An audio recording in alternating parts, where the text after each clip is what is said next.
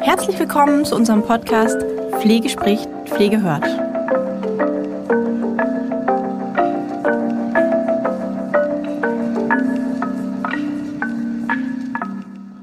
Hallo und herzlich willkommen zu unserer heutigen Podcast-Folge von Pflege spricht, Pflege hört. Heute befinden wir uns in einer neuen, ganz spannenden Reihe in der ersten Folge mit der Frau Sophia Montag. Hallo Sophia. Hallo Lisa. Wir befinden uns heute in einer Reihe zum Thema Wunden, chronische Wunden, Wunden überhaupt, und zwar in der Reihe richtig verbunden. Und in unserer Folge 1. Ich bin ganz erfreut, dass wir heute uns ähm, unterhalten können über das Thema. Das ist ja ein sehr relevantes Thema. Aber erstmal möchte ich, dass du vielleicht uns ein bisschen was über dich erzählst. Hallo Lisa. Also vielen Dank erstmal für die Einladung, dass ich äh, mit dir heute darüber reden kann. Ähm, ja, über mich zu erzählen äh, gibt es natürlich ein bisschen was, aber ich mache mal, begrenze mich mal auf ähm, das Berufliche so ein bisschen. Ich bin äh, gelernt, ganz ursprünglich, ganz klassisch examinierte Kinder- und Gesundheitskrankenpflegerin.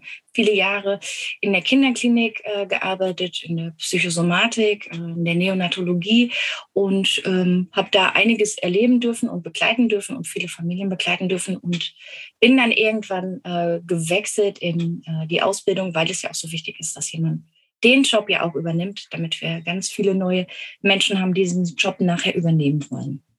Genau. Ja, definitiv. Okay. Definitiv, genau. Ja, und jetzt bist du, jetzt machst du was genau? Jetzt mache ich was genau. Ich ähm, habe in meinem Mann zusammen eine Firma und da beschäftigen wir uns ganz viel mit Personalentwicklung, äh, ähm, viele Personalentwicklungsmaßnahmen. Das heißt, wir unterrichten äh, alle Pflege- und betriebswirtschaftlich relevanten äh, Themen in der Altenpflege, Krankenpflege, Gesundheitspflege, Kinderkrankenpflege. Also jetzt äh, mitten in der Generalistik ähm, unterwegs und dann sind wir halt ab und zu in einigen QM-Projekten auch so mit beteiligt. Und ähm, ich habe die ganz große Ehre, eben für verschiedene Prüfungsgremien mitzuarbeiten und eben dann auch äh, die Examen mit abnehmen zu dürfen. Das mhm. ist das, was wir so machen. Mhm, toll. Und da hast du ja sicher auch Kontakt zu dem Thema Wunden, ne? Genau. Ja, Wunden ist ja wie überall ein großes Thema und das haben wir da eben auch seit vielen Jahren. Ähm, unterrichte ich das Thema Wunden, bin zugelassen als Prüfer, darf die Wundtherapeuten und Experten eben äh, zu ihrem Zertifikat begleiten, weil es so wichtig ist, an der Front schon mal äh, Aufklärungsarbeit eben zu machen, weil chronische Wunden eben nach wie vor ein großes Thema sind, was leider noch nicht so ähm, beachtet wird äh, und deshalb muss man direkt an der Front ansetzen. Genau. Ja, super. Wir gucken uns ja auch im Laufe der fünf Folgen, gucken wir jetzt auch mal so ein paar Problemchen an, die da so mhm. vorliegen zu dem Thema. Und ähm, das wird, glaube ich, noch ganz, ganz spannend, weil es ja doch in der Gesellschaft auch ein sehr relevantes Thema. Ich glaube, du hast auch ein paar Zahlen mitgebracht, ne? Genau, wir haben unfassbar viele Menschen mit chronischen ähm, Wunden, die auftreten. Also im Vergleich sieht 2017 gab es so Zahlen, Erhebungen von 1,8 Millionen Menschen, die wir wow. haben mit chronischen Wunden. Das hat sich jetzt gesteigert. Ne? Also 2021 mhm. sind wir bei 2,7 Millionen Menschen. Boah, Und das, das sind, viel. Mhm. Ja, das sind aber auch nur die, von denen wir wissen. So. Mhm. Es gibt, äh, man geht davon aus, dass wir eben einfach noch eine ganz, ganz große Dunkelziffer haben von Menschen, die sich gar nicht trauen, mit chronischen Wunden aus verschiedenen Aspekten zum Arzt überhaupt zu gehen. Und das wird nochmal so eine Zahl um die 400, 500.000 sein, die da im Verborgenen tatsächlich mit ihren Wunden ähm, leben, ohne sie zu behandeln. Mhm. Und das sind ja, das muss man vielleicht auch mal sagen, nicht nur alte Menschen alles, ne? Nee. Das ist ja das durch alle Gesellschaftsschichten, durch alle Altersgruppen äh, durchgängig auf jeden Fall ein Thema. Das stimmt, zumal wir äh, die chronischen Wunden eben betrachten. Das heißt also, ich habe mich nicht irgendwo verletzt mit dem Messer beim Apfelschälen, sondern geht es eigentlich darum, was habe ich eigentlich in mir drin? Äh, ja. Systemische Grunderkrankungen, die oft eben dazu führen, dass ich eine Wundheilungsstörung habe. Mhm. Und deshalb ähm, betrifft es, kann es jüngere Menschen betreffen und ganz klar betrifft es eben auch ältere Menschen, einfach weil unser Körper eben dann auch ähm, nicht mehr so viel leisten kann wie in jungen Jahren. Und deshalb ja. sehen wir es da häufiger, haben wir aber auch bei Jüngeren. Was, ja. was fasziniert dich persönlich an dem Thema? An dem Thema Wunde, mhm. ähm, was mich da ähm, fasziniert, ähm, ja, der, der Mechanismus alleine, wie es entsteht, ähm, dass man viel ähm, Prophylaxe auch machen kann, damit es eben nicht so ähm, massiv ist oder dass ich eben nicht so lange in meinem Patientenstatus da so bin, ähm, dass es tolle, moderne Wundversorgung inzwischen eben gibt, nicht nur die Auflagen, die wir haben, sondern eben auch ähm, die ganze Entwicklung drumherum, welche Methoden es eben einfach noch so gibt, ähm, dass man das ähm, ja schneller behandeln kann und das ähm, viel Leid auch da tatsächlich auch zurückgehen kann, wenn man es richtig macht. Das ist schon das, was mich ja doch ja, ja, fasziniert auch. Fasziniert. Danke ne? für das Wort. Vielen Dank, Lisa. ja, gerne. Sehr, sehr gerne. Ähm, ja, das kann ich gut nachvollziehen. Ähm, ich habe aber jetzt, ich will nicht gleich ins Eingemachte, aber eigentlich können wir das auch machen. Das ist gar kein Problem. Das machen wir jetzt einfach mal, ähm, dass wir da gleich nochmal auch, auch kritisch hingucken, weil durchaus, also ich kann mich äh, durchaus auch an, an Geschehnisse aus meiner Praxis erinnern, ähm, wo das, was sozusagen dem guten Heilen in den Weg gelegt wurde, mehrere Faktoren sind. Ja, also erstmal vielleicht auch das nicht funktionierende interdisziplinäre Team mhm. an dieser Stelle, aber sicherlich auch ähm, einiges an ja, Therapien, die eigentlich nebenbei noch laufen sollten, die aber auch nicht laufen. Ja, mhm. ähm, da gibt es ja ganz, ganz viele Faktoren, die dazu beitragen, warum eine Wunde nicht heilt. Mhm. Auch das Thema Schmerz spielt ja zum Beispiel eine Rolle. Ja. ja. Ja. Und das Thema Aufklärung und so weiter und so fort. Was sind denn die Sachen, die du so erlebst oder erlebt hast, wo du sagst, ähm, ja, das ist ungünstig in Bezug auf die, die, Heilung einer Wunde, wenn es darum geht, dass ja immer mehrere Leute im Boot sind. Wir brauchen den Arzt, der bestimmte Dinge verschreibt. Wir brauchen Wundmaterialien. Wir brauchen Umgebungsfaktoren, die passen. Was ist so das, wo du sagst, oh, das ist das, was einfach häufig leider im Weg steht? Oh, das sind ganz viele Sachen. Ich versuche das mal so ein bisschen zu sortieren. Also es ist eben ähm, so, dass es ganz oft schon äh, damit hapert, wo werde ich versorgt mit meiner Wunde.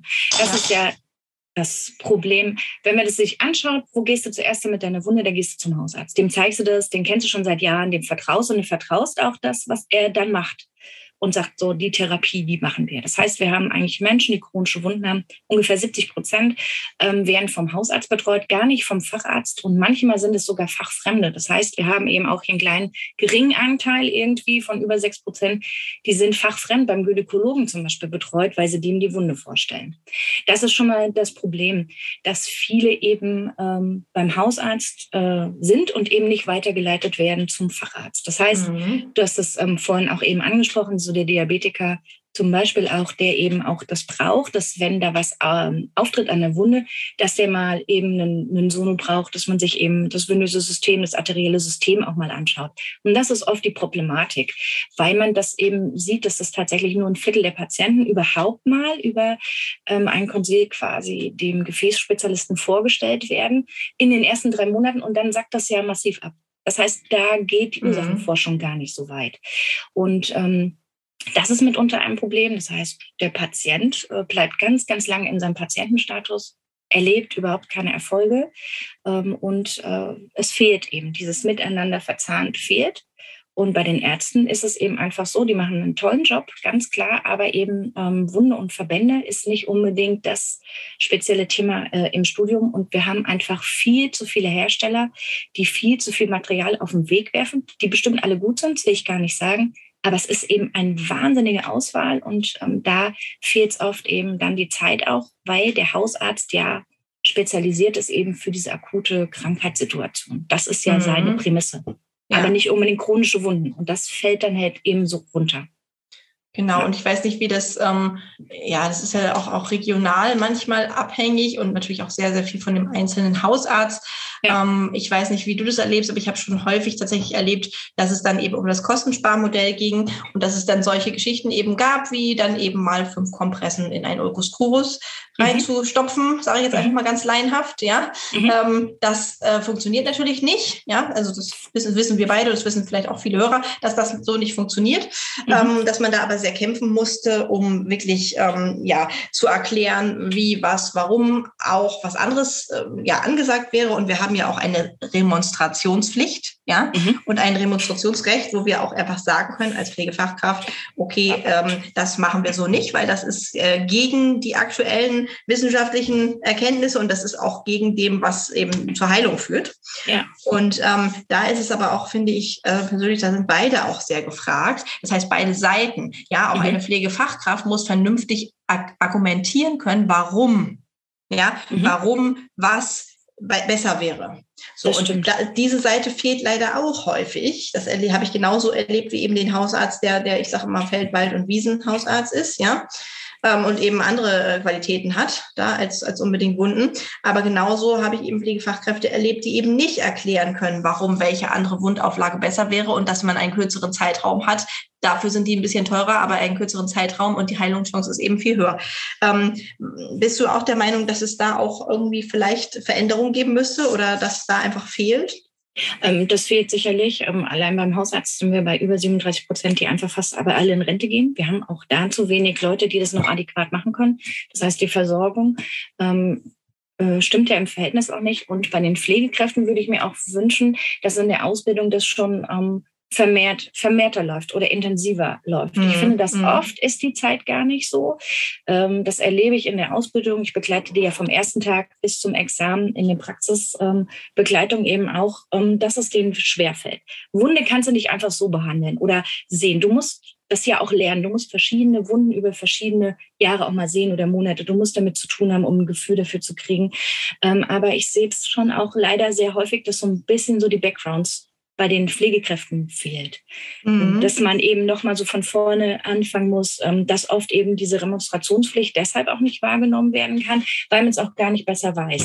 Ja, der Klassiker, was du gesagt hast, Kompressen, Pronovidol, mhm. ja, ähm, ist ja so mhm. der Klassiker, gehst du mit nach Hause und ähm, dann wird es gemacht.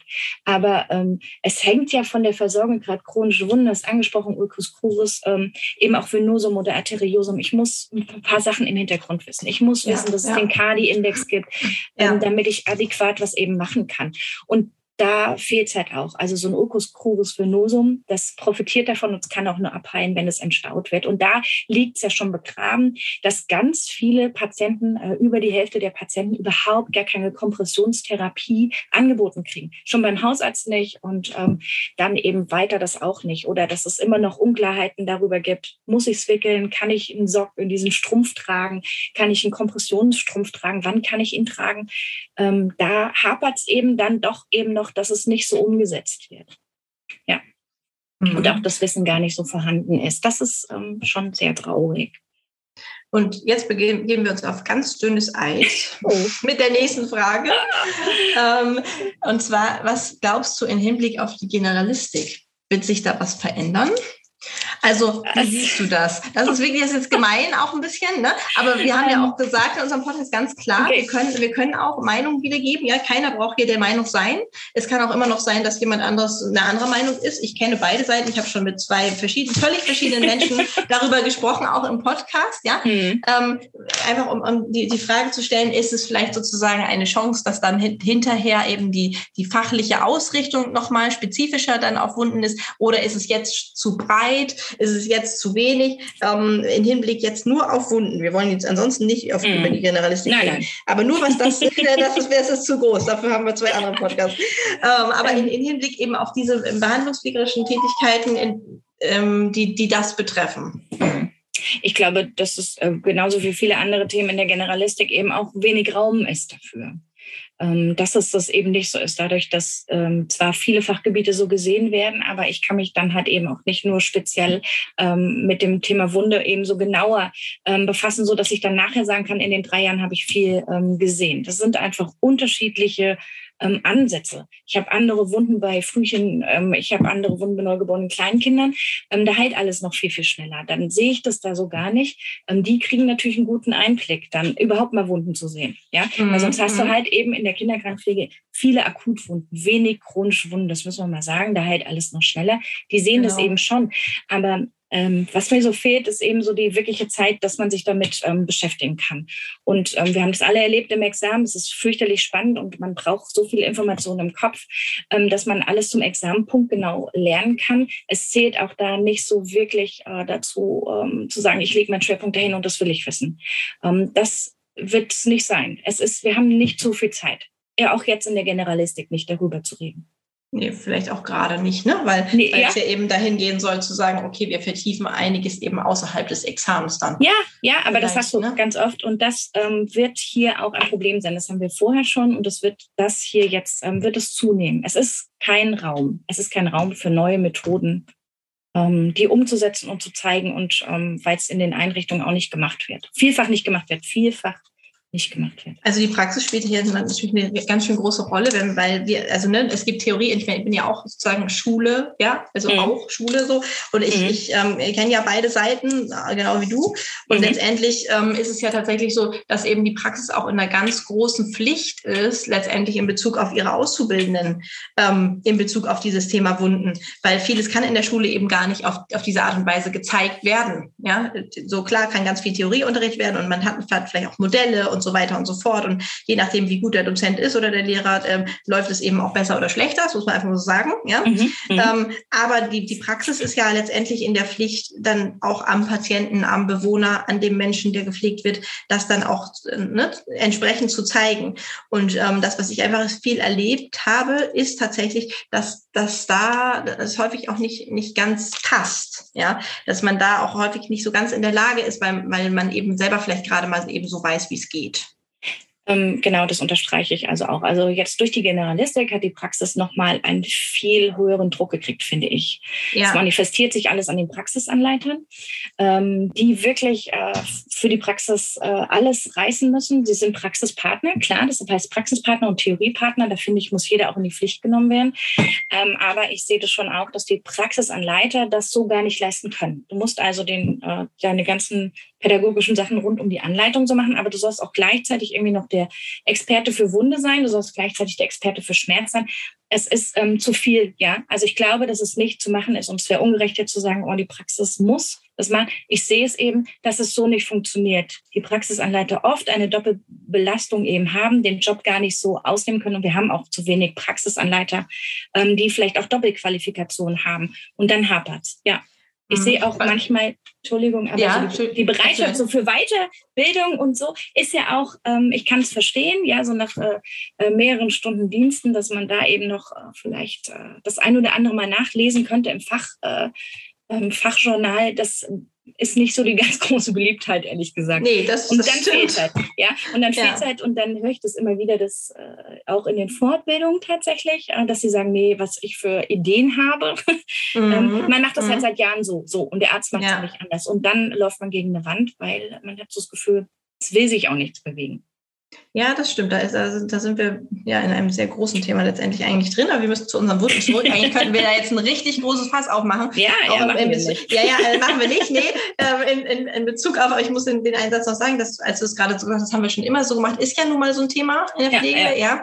Und mhm. ähm, ich muss immer an eine Examensprüfung denken, wo eine, eine, ähm, ja, eine Schülerin ihr äh, Stethoskop äh, unter die ähm, Manschette gestopft hat. Ja. Mhm. Und ähm, das war keine verbundene, äh, es war eben, ne, es waren zwei Teile. So, ja. Ah. Ähm, genau, und ähm, dann auf die Frage hin, ob man das denn dann auch auf diese Art und Weise eben macht. Ja, also so mhm. ähm, kam dann ja, also alle Ärzte, die ich sehe, machen das auch so, dann wird es richtig sein. Ja.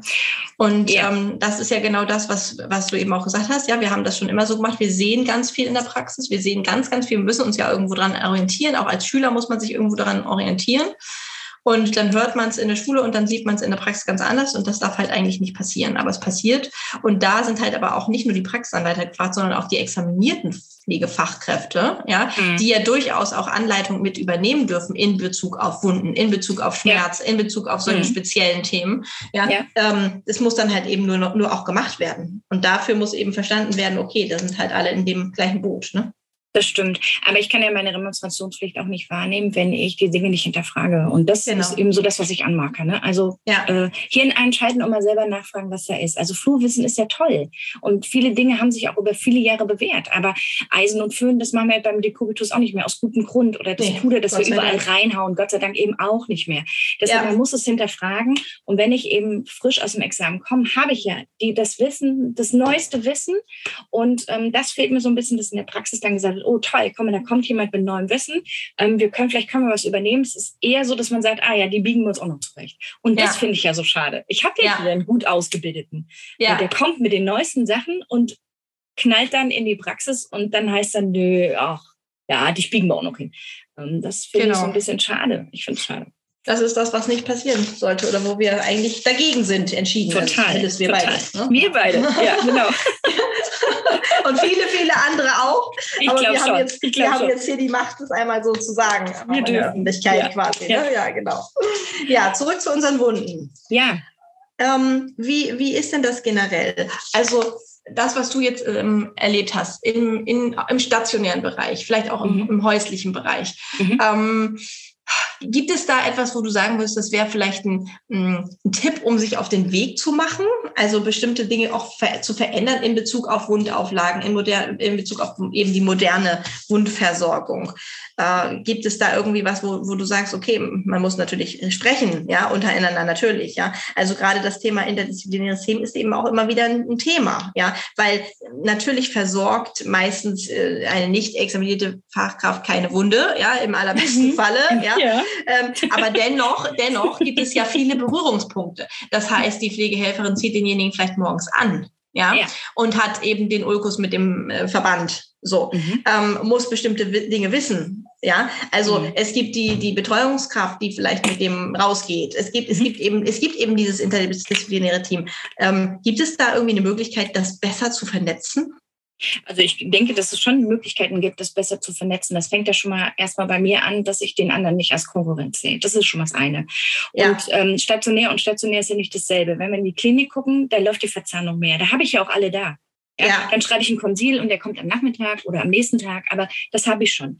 Im ambulanten Bereich habe ich das nicht. Da bin ich abhängig von meinem Hausarzt und dem ich nochmal auf die Füße dreht und sagt, pass Richtig. mal auf, aber ich bin ein aufgeklärter Patient. Es gibt seit 2017 gibt es, dass eben verschiedene Verbandsmittel eben auch tatsächlich äh, deklariert sind und die sind äh, eben verordnbar. Ähm, aber ähm, ich muss es wissen. Ja? Dass es ja. eben das da ist. So, wenn ich jetzt in eine äh, Einrichtung gehe, in eine äh, in ein schlichtes normales Altenheim reingehe, habe ich die Leute doch gar nicht da.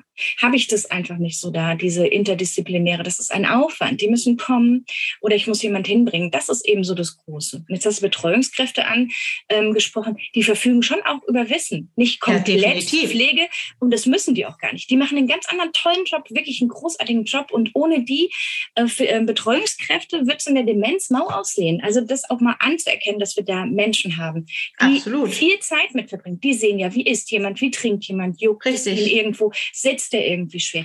Die verbringen ja sehr viel Zeit. Das ist ja auch der Schwerpunkt der Betreuungskräfte, Zeit zu verbringen. Ne? Ich bin für dich da, ich habe Zeit. Also das ist doch ganz wichtig. Aber ähm, genau, aber gerade deswegen muss es hier auch gut verzahnt sein, weil derjenige, der am meisten ja. Zeit mit dem verbringt, der kann auch eine gute Krankenbeobachtung machen. Das heißt, der kann den auch, der kann den sehen, wie du gerade gesagt hast. Juckt es irgendwo irgendwo, was hat er gegessen, hat er genug getrunken, weil das sind ja alles Faktoren, die eben auch auf den Heilungsprozess eine Auswirkung haben. Ja, aber ich sehe es eben leider in der Praxis, Entschuldigung, aber ich sehe es leider in der Praxis eben so, dass man sagt, die Betreuungskräfte, die dürfen nicht in die Akten reingucken. Dass ich, ähm, das Ding ist, sie haben ja alle die Schweigepflicht unterschrieben und wer eben in dieses Hilfeteam mit reingehört, ne, der Hilfskraft des Arztes, der darf das ja auch sehen in meiner Station. Und das ist eben das Problem, dass man dann sagt, nee, euch zeigen wir das nicht. Und das, ja, das ist, ist doch fatal. Das, ist, das stimmt, das kenne ich aber sehr, sehr viel anders tatsächlich auch schon. Echt? Bei ja, ja, ganz, ganz viel. Ich, ja, viel, natürlich gibt es in vielen Heimen. Ja, ja. Ist es, ne, ist es tatsächlich ja. auch so, dass die sogar, dass die sogar mit dokumentieren in dem Pflegebericht, ja, ja. oder in einem Einzelblatt, was eben der Betreuer. Natürlich ist die Dokumentation da immer auch noch, wie Dokumentation nun mal ist, ja, mhm, auch, ja. auch nicht immer perfekt an allen Stellen, auf jeden Fall. Ähm, aber dass man da einfach als, als Einrichtungsleitung zum Beispiel dafür sorgt oder als Pflegedienstleitung, dass hier eine bessere Zusammenarbeit ja. möglich muss. Ist. Doch ne? ein Team. Ja. Das, genau, das, das, das wollte ich sagen damit, dass es eben ein Team ist und dass jeder im Team seine Berechtigung hat und auch seine Kompetenzen diesbezüglich. Und ne, ich meine, im Experten Standard Wunde, da haben wir das ja auch ganz klar drin, was da alles mit dazugehört. Und mhm. da, da bekommt ja, soll ja jeder eine Versorgung bekommen. Nicht nur, dass die Wunde schnell abheilt, sondern auch, dass er möglichst schmerzfrei ist, dass er, dass die Lebensqualität erhalten ist. Und zu der Lebensqualität ganz, gehört ja ganz klar dann die Betreuungskraft, die Pflegehelferin, natürlich, das natürlich. Essen, das Trinken und diese ganzen Dinge gehören da ja alle mit dazu, ne? Also sagen wir so, auf der, auf der Ergebnisebene steht es überall drin. Also genau. dass eben es nach den individuellen Wünschen und nach der Lebensqualität des, ähm, des Patienten eben geht. Und das ist eben aber das große Problem. Wir haben es immer noch, dass dieses äh, eher mehr so ein Gehacke ist, einer gegen den anderen. Und das ist schade. Das ist ja. wirklich schade. Ähm, man muss eben die Kompetenzen des anderen eben auch auf dem Bereich wahrnehmen. Und es ist in Ordnung. Betreuungskraft ist was anderes, Pflegehelfer ist was anderes und der Examinierte auch. Aber bei alle zusammen mit dem Arzt zusammen, das läuft doch wunderbar. Ähm, und dann bin ich verzahnt. Wenn ich ähm, dem Patienten das Gefühl gebe, gibt, dass keiner miteinander verzahnt ist und erst fünf Leuten neu erzählen muss, wie viel Lust hättest du denn dann, beim sechsten äh, zu sagen, wenn es jetzt gar nicht mehr läuft mit der Wunde, dem sechsten jetzt auch nochmal dein Leid zu erzählen. das ist das Problem. Das ist nicht nur die Verzahnung des multiprofessionellen Teams, was alle immer vergessen, ist, dass der Patient dazugehört. Der Patient ist der Co-Therapeut. Ja. Der ja. muss doch, der sagt, das kann ich. Ja, ich bin bereit, aufzuhören zu rauchen. Ja, ich esse mehr Obst. Ähm, aber manche Sachen passieren ja trotzdem noch heimlich. Wir haben alle so ein Schweinehund, jetzt mal ehrlich. Also Klar. Ähm, abends um zehn, ich bin ganz ehrlich, äh, da kann ich schon auch noch mal was Leckeres essen. Eine sehr große äh, Hauptmahlzeit, ehrlich gesagt. ähm, obwohl ich wüsste, es ist vielleicht jetzt auch nicht so gesund. Ähm, jetzt, wie geht es denn jetzt jemand, bei dem die Lebensqualität so eingeschränkt ist, weil er eine chronische Wunde hat? Und ja. dem sage ich noch, du darfst, du darfst, du darfst, du darfst nicht. Ja, ja wer ja. lebt damit verboten? Also das funktioniert nicht. Deshalb der Patient als wichtigstes der Co-Therapeut, was geht, was geht nicht. Viele gucken nur nach der Compliance. Das ist total äh, zu kurz geguckt. Man muss über den Tellerrand, die Adherenz, warum macht er das nicht? Hat er ja. Angst davor? Und nicht nur, ach, der Patient macht eh nicht mit. Dann sage ich das dem Arzt, dann soll er halt in die Klinik. Dann haben wir das nächste Problem. Dann habe ich den wieder in der Klinik mit meiner Wunde. Äh, da habe ich wieder das Problem. Dann habe ich den MDK da, der sagt, nö, äh, erkennen wir überhaupt nicht an. Ja, diese mhm. Versorgung jetzt hier, das ist ja eben das Problem. Das heißt, die Klinik bleibt auf den Kosten sitzen. Der Patient geht wieder nach Hause und es geht, ist, die Wunde ist noch nicht zu, die geht wieder auf. Wird, also das ist eben das, der ganz große Kreislauf, wenn wir nicht vorher angucken. Ähm, wen habe ich hier bevor mir, was ist äh, zu leisten, ähm, welches Personal kann eine ähm, Aufklärungsarbeit leisten. Und das wäre schon ganz toll, ähm, wenn man da ansetzt. Und dann kriege ich das mit der Verzahnung auch eben einfach besser hin, wie es ja, ja verschiedene Wundzentren ja auch schon vorleben. Ja, genau, genau. Es gibt ja auch gute Wunden. Ich musste zum Beispiel damals für meinen Wundexperten in ja. Hamburg im, im Asklepios, im Wundzentrum, ja. ja, Traum, ein Praktikum machen und es war wirklich ja. super interessant. Und da, da lief das natürlich, die sind spezialisiert darauf, nur da drauf, ja. Natürlich lief das da super gut, ja. Ähm, das wäre ja ein Traum, wenn wir das außerhalb Ja, äh, die, die sind Vorreiter. Die sind ja, wirklich Vorreiter, ja. auch mit Telemedizin und so. Alle sind versorgt mit dem Smartphone. Ja, ich muss nicht genau, mehr hin. die ganzen Pumpen-Geschichten. Ja, ja, aber Jetzt ist es doch so, du wohnst ländlich, äh, du kannst nicht mehr selber Auto fahren, dein Bein ist irgendwie auf und du bist alt, du hast nie Führerschein gemacht. Gucken wir uns mal die ältere Generation an. Die Frauen haben oft nach wie vor noch keinen Führerschein gemacht. Ja. Und du bist abhängig davon, selbst wenn du einen Führerschein hast, dass sich jemand fährt. Also musst du doch Sachen machen. Äh, ja. Wie bei uns in, in der ländlichen Region haben wir das hier äh, als äh, das Modellprojekt, das ist ein umgebauter Wohnwagen, der vollkommen ausgestattet ist äh, mit Technik. Das heißt also, ich kann jetzt meine Patienten zu Hause abholen, ähm, die können sich da reinsetzen, die können Telemedizin Medizin jetzt mit dem Arzt machen und müssen nicht noch dreiviertel Stunde irgendwo hinfahren, eine Wartezeit haben. Das ähm, ist ja toll. So. Und das ist eben so, dann kann ich doch schon mal mit meinem Physiotherapeuten sprechen, dann kann ich doch mit meinem Arzt sprechen, dann kann ich ihm doch auch mal über die Kamera meine Wunde zeigen. Hat also, das so, Projekt Namen? Ähm, nee, tatsächlich voll erwischt, jetzt weiß ich nicht. Aber, aber es hört sich super gesagt, ich hab, ich hab Das, hab das letzte Woche gelesen für den ländlichen Bereich hier. Ähm, ja, super spannend. Ich, das, ähm, das, das, Im nächsten Podcast recherchieren wir nochmal. Ja, genau. Das und das finde ich so toll. Da fährt kein Arzt mit, da fährt eben einfach nur jemand mit, der eben dieses umgebaute, ist ein Bad, ist ein Behandlungszimmer und du hast halt eben äh, quasi, quasi Internetkontakt mit dem Arzt, Telemedizin. Und das ist doch traumhaft. Dann erreiche ich doch jetzt auch endlich die Leute, die sagen, oh, zum Physiotherapeuten nur für ein Vorstellungsgespräch im vierten Stock, auch mit Fahrstufen ja, zu anschauen. Schaffe ich nicht, genau. Schaffe ich nicht. Und das ja. ist doch, da müssen wir doch hin, die zu packen, wo sind sie? Also das ist es doch eben was ich brauche. Ja. Also sehen wir, es gibt Innovation. Über Innovation reden wir auf jeden Fall auch nochmal in der zweiten und dritten Folge. Ja, sehr gerne. Immer, immer sehr wieder. Ja. ja. Ähm, wir haben ja jetzt das interdisziplinäre Team irgendwie so ein bisschen im, im, im Fokus ja. gehabt. Ja. Ja. Ähm, ich würde gerne noch einmal kurz so auf die Wundauflagen zu sprechen. Ja. Ähm, du hast da ja Erfahrung, du hast da ja, du unterrichtest es ja auch. Mhm. Mhm. Gibt es da etwas, wir haben ja Innovation eben schon gesagt, gibt es da etwas, wo du sagen würdest, okay, ähm, das ist innovativ, das ist toll, das kann man irgendwie, das, wenn man das immer öfter benutzen würde, aber es ist so teuer und niemand verschreibt es und so weiter und so fort. Gibt es diese Blockaden, diese Hürden, ähm, ja. in Bezug auf Bestimmtes oder generell? Also ich meine, ich habe das sehr viel generell erlebt, dass es eben, ne, so die Kompresse ist günstiger und äh, ne, okay. Beta-Isadonna wird immer noch benutzt, also für, obwohl man denkt, okay, das sollte mhm. schon erledigt sein. Mhm. Ähm, aber gibt es so Sachen, wo du spezifisch sagen würdest, ja, das sind so, das ist ganz toll, aber leider, ja, gibt es da Hürden? Ja, es ist ähm, tatsächlich eben, was du sagst, dass man es oft eben nicht weiß, auch in diesem Dschungel, was man verschreiben kann. Und die erste Hürde ist ja schon mal, dass diese traditionelle Wundversorgung Kompresse ähm, sehr, sehr günstig ist. So. Ähm, und die anderen kosten eben einfach mehr Geld, dass man es erstmal sieht, oh Gott, das ist viel, viel teurer. Ähm, das rechnet sich nicht so. Aber wir wissen halt heute auch, dass wir mit diesen einfachen hydroaktiven Wundauflagen, die einfach die Wunde schön feucht und schön warm halten, ähm, dass man da eben auch sehen kann, dass es viel, viel schneller abheilt wirklich viel, viel schneller abhält. Das, das äh, mhm. sieht man. Und das sehen wir aber, dass es oft eben nicht so da ist. Dass es mhm. nicht da ist, das Wissen darum, dass man es eben ähm, tatsächlich nicht, nicht benutzen kann oder nicht benutzen will. Oder ähm, ist es erstattungsfähig oder ist es nicht erstattungsfähig? Und das ist eben ähm, schon mitunter das. Ansonsten sind moderne Wundauflagen vom Anfang an erstmal teurer, aber ich kann eben die Preise senken und das sind große Zahlen. Also beim Verbandswechsel ähm, alleine sind 60 Prozent weniger Kosten im Vergleich zu modernen ähm, Wundauflagen. Also die kompletten mhm. Kosten kann ich ähm, tatsächlich reduzieren. Der Patient ist viel, viel schneller aus seinem Patientenstatus draußen ähm, und könnte sein Leben quasi wieder für sich selber führen und das äh, fördert natürlich auch Heilung. Aber wenn man schon mal anfangen würde, die Wunden feucht zu halten, wären wir schon mal einen Schritt weiter weiter, weil die Wunden dann einfach schneller die Möglichkeit haben zu heilen. Mhm. Das heißt, wenn wir jetzt mal hm, das machen wir natürlich jetzt nicht, aber wenn wir das jetzt mal komplett durchkalkulieren würden, ja, mit den 60 Prozent, die die Kompressen eigentlich äh, günstiger sind, ja, mhm. ähm, aber hin zu dem heil schnelleren Heilungsprozess, äh, hätte sich das wahrscheinlich schon auch in irgendeiner Art und Weise dann doch wieder amortisiert, oder? Also wenn man den Gesamtbetrag anguckt, reden wir hier von einer Summe, die in Deutschland ausgegeben werden, das sind ungefähr 8 Milliarden Euro pro Wundversorgung, also insgesamt die Wundversorgung. Wenn wir moderne Wundauflagen ähm, benutzen würden, die ja auch gut evaluiert sind und eben auch Erfolge haben, dann sind wir eben so, dass wir die Kosten senken könnten um 43 Prozent. Das ist wahnsinnig viel Geld. Also das kann man äh, machen und man sieht ja auch einen schnelleren Wundheilungsverlauf. Also fangen wir mal an beim Verbandswechsel. Traditionell gehe ich da vielleicht täglich eben dran, äh, mehrmals am Tag. In der modernen Wundversorgung ist es so, ich kann die Wunde auch mal in Ruhe lassen. Ja, ähm, ich kann die auch mal in Ruhe lassen, dann gehe ich dann vielleicht dreimal die Woche rein. Ich habe Wundauflagen, die liegen doch länger drauf. Die liegen länger drauf. Ich muss nicht jeden Tag drunter gucken. Ich kann der Wunde eben das geben, was sie braucht, Ruhe, dass sie wachsen kann und nicht ständig dran rummanipuliert.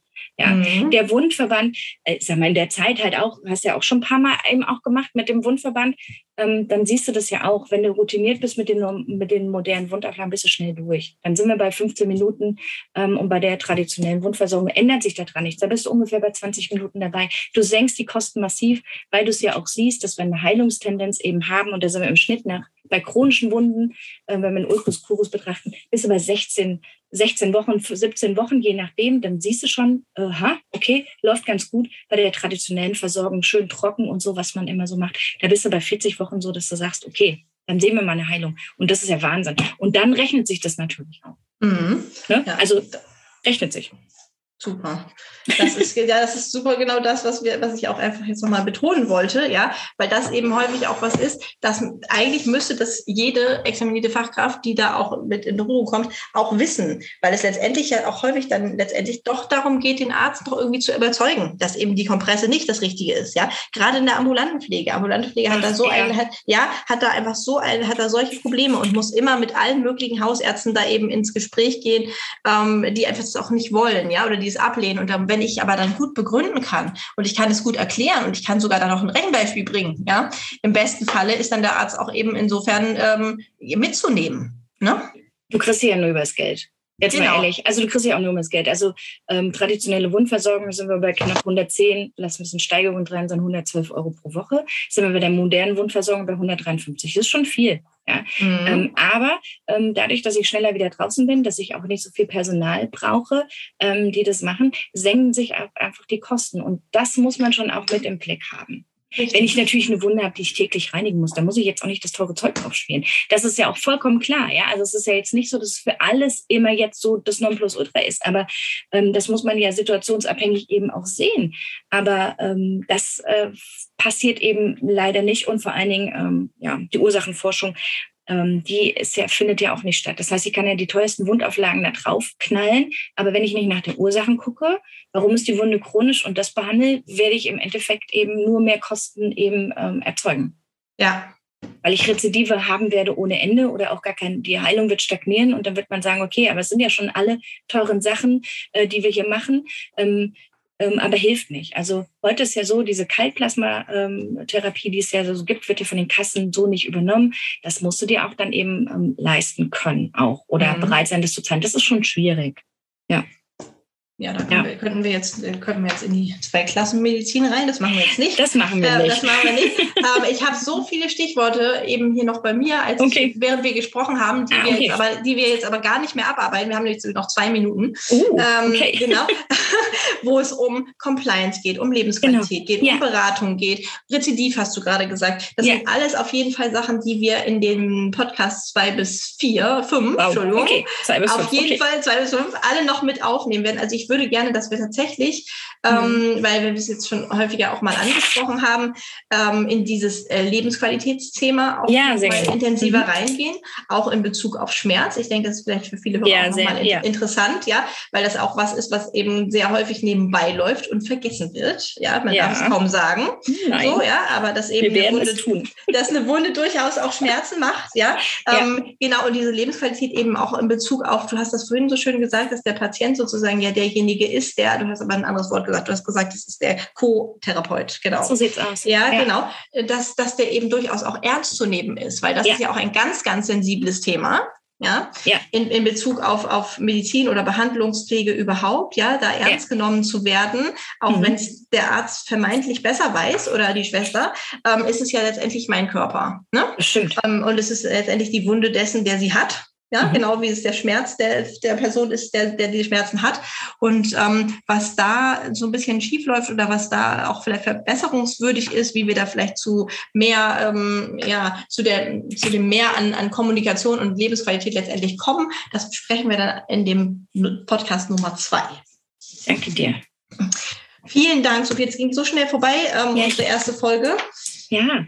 Wir werden, ähm, wir freuen uns, die nächsten Folgen für euch aufzunehmen und ähm, ihr könnt auch immer drunter posten, ähm, auch wenn die Folge dann erscheint, wenn ihr noch was Spezifisches wissen wollt. Wir haben jetzt hier die Fachpersonen sitzen, die Fachfrau.